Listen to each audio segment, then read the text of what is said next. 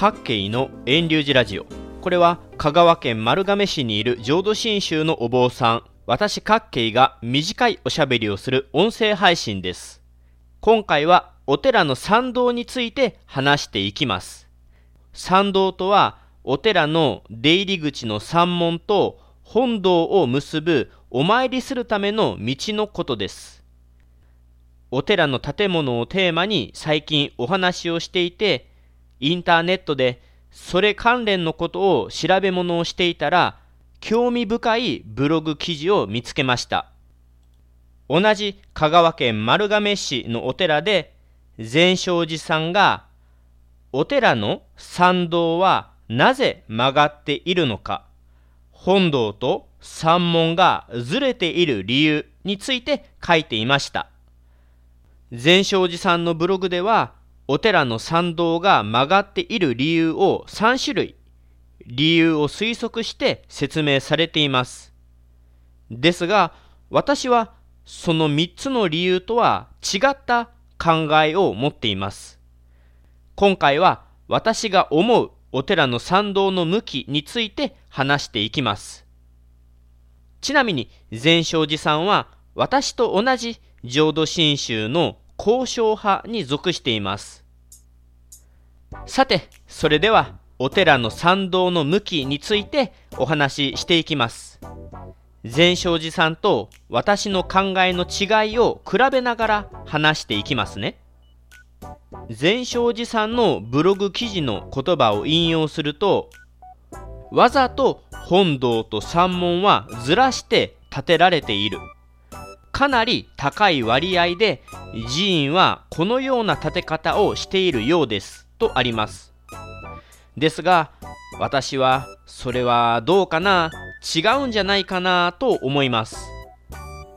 本堂と山門をつなぐ参道がまっすぐなお寺は私の体感では7割8割のお寺であって善勝寺さんとは真逆の印象を持っています。例えば私の寺は香川県丸亀市金倉町にあります。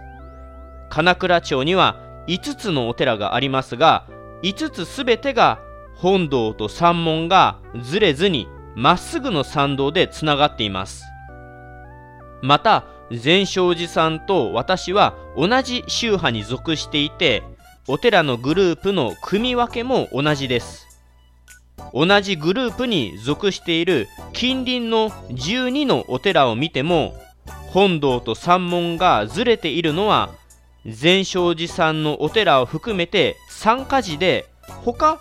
9つのお寺は本堂と山門はずれておらずまっすぐの参道でつながっているように見えます。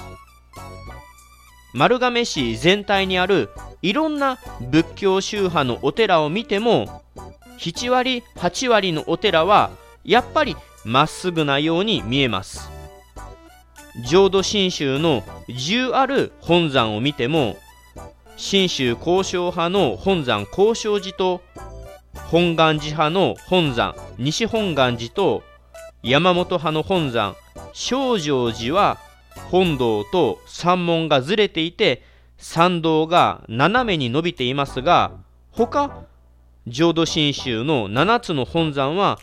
本堂と山門がまっすぐに見えます。本山を見ても地方の松寺を見ても参道が斜めに向いている曲がっているお寺が多いようには見えないのが善勝寺さんとそもそも認識が違っています。それで善勝寺さんのブログでは3つの理由を挙げています。1つ目は本堂の真正面にまっすぐな参道があると門を出るときにお尻を向ける背中を向けるから失礼になるという理由でした。非常にもっともらしい理由ですが私は違った考えです。まっすぐな形の参道の方が逆にありがたいというように感じます。お寺の境内を出入りする山門は俗の世界。世俗と仏様を敬う空間を分ける建物です。お寺を出入りするとき山門をくぐるときはどちらも仏様を祀る本堂の方を向いて一礼をします。つまり本堂に上がらずとも門をくぐるその時からすでに私たちお周りの人は仏様を敬っているということです。そんな時もし参道が曲がっていたらどうでしょうか？私は山門からまっすぐ本堂を目にして仏様と相対して拝む方がありがたいと思います。私の祖母は毎朝朝6時前に次母遠隆寺の山門を開けていました。祖母は山門の扉を開けるとそこから向き直って参道のまっすぐ先にある本堂に向かって手を合わせ仏様を拝んでいました。私はその光景を今も鮮明に覚えています。帰る時に仏様に背を向けると失礼にあたると考えるのもわからなくもないですが私はお寺に参る時も帰る時も仏様をまっすぐ拝むことができるように参道がまっすぐ伸びている方がありがたいと考えます。わざと斜めから仏様を拝むのは何か違う気がします。次に善正寺さんが挙げる2つ目の理由です。2つ目は責められたり狙われにくいためとのことです。確かに戦乱の世の中戦国時代以前であれば寺は集会所になったり戦火の中心地争いに巻き込まれる恐れもあったでしょう。そういった目的もあるかもしれませんが今あるお寺は江戸時代以降国内が安定した世の中に立ったり再建されたお寺ばかりでしょうから善正寺さんの言われる責められたり狙われにくいためというのは今参道が曲がっているお寺の理由にはならないと感じます。最後善正寺さんが挙げる3つ目の理由です。3つ目は神社の作りと混同しているんじゃないかです。神社では神様の真正面を避けるために基本的に中心をずらして建てるのが通例だと善正寺さんは説明されていました。ですがこれも私は本当かな？なんか違う感じがしています。というのも私が思う神社の多くが参道がまっすぐだからです。例えば香川県善通寺市にある香川県五国神社は鳥居から拝殿までまっすぐ参道が伸びています。また五国神社の横乃木将軍夫婦を祀る乃木神社も参道がまっすぐ伸びています。また香川県讃岐の国の一宮である高松の田村神社も大鳥居をくぐる表参道はまっすぐ走っています。香川県の国宝の神社である坂出市の神谷神社も参道はまっすぐです。他丸亀市で有名な丸亀城の南にある山北神社。多度津町にある弘法大師空海ゆかりの熊手八幡なども参道がまっすぐです。私が思うに香川の9割ぐらいの神社は参道がまっすぐな作りになっていると思います。ひょっとしたら全国的に見たら善正寺さんが言うように神様の真正面を避けるために中心をずらして建てている神社の方が多いのかもしれませんが香川に住む私の周りにある神社を見ると参道が曲がったり斜めになっている神社は少ないように思えます。そういったわけで善正寺さんの言うお寺が神社の作りと混同しているというのは何か違う気がします。それじゃあここから私が思うお寺の参道が斜めである理由について話していきます。ただし私の場合も善勝寺さんと一緒で確たる根拠がある話ではありません。こういった考えもあるということで聞いてください。一つ目の理由は参道を斜めにすることで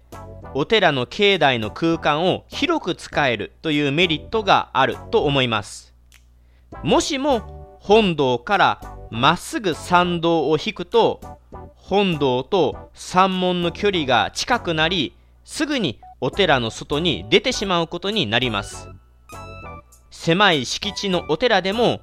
空間に奥行きが生まれ広く感じさせることができます。これが参道をあえてまっすぐ引かない理由ではないでしょうか。2つ目の理由はお寺の境内の空間を楽しませるものです。お寺は仏様をお祭りし仏様を敬い仏法に出会う場所です。それだけでなくお寺という歴史文化のある空間でお寺の建物伽藍や庭の様子を見る楽しみもあります。まっすぐな参道よりも曲がった参道斜めになった参道の方がお周りの人の見る景色に変化がたくさん生まれることになるでしょう。最後3つ目の理由です。3つ目は一番単純な理由でお寺を建てる時本堂と山門の位置関係をそんなに厳密に建てようと思っていないんじゃないのかなと思っています。お寺の本堂って長い歴史の中で地震や火事といったもので何度も倒れてたりしているわけです。それでその都度新しく建て直すわけですがお寺からすればそんなに厳密に本堂と山門が一直線にならないとダメって考えてないと私は想像するわけです。なるべく参道がまっすぐなるように作りたいんだけども別に参道が斜めになったりくの字に曲がってもそんなに気にしていないと思うわけです。斜めになったらなったで空間に奥行きができてそれこそ善勝寺さんが言うように仏様にお尻を向けない失礼にならないという理由ができると思います。まっすぐになったらなったで山門をくぐる出入りで仏様への一礼拝む時に仏様とまっすぐ相対して向き合い仏様を敬うことができるという理由になるでしょう。私の想像ですが参道が斜めになっているお寺は長い歴史の中でたまたま本堂と山門の関係がずれてしまっただけな気がします。以上で今回のお話をまとめますね。同じ浄土真宗宗派の善勝寺さんはお寺の参道が曲がっている。本堂と山門がずれて建てているお寺の割合はかなり多いとブログで説明しています。ずれている理由はお尻を向けて失礼にならないように。責められたり狙われにくいように。神社の作りと混同しているんじゃないかという3つの理由を推測しています。一方私各慶は参道が曲がっているお寺の方が少なくて本堂と山門を結ぶ参道がまっすぐなお寺の割合の方がずっと多いと感じています。ずれているお寺がある理由としては参道を斜めにすることで本堂と山門の距離を長くして奥行きを感じさせること。お寺の建物や庭を視覚的に変化させ楽しませること。お寺の歴史の中でたまたまそうずれてしまったという3つの理由を推測しています。皆様のお住まいのところのお寺また神社の参道はまっすぐですか？それとも斜め曲がっていますか？次お参りするときは建物だけじゃなく参道の形にも注目してみてはどうでしょうか。ちなみに私のいる寺遠隆寺の参道は山門からまっすぐ本堂に向かっています。お寺にお参りされるときはぜひ山門から本堂の仏様に向かって一礼していただけたらと思います。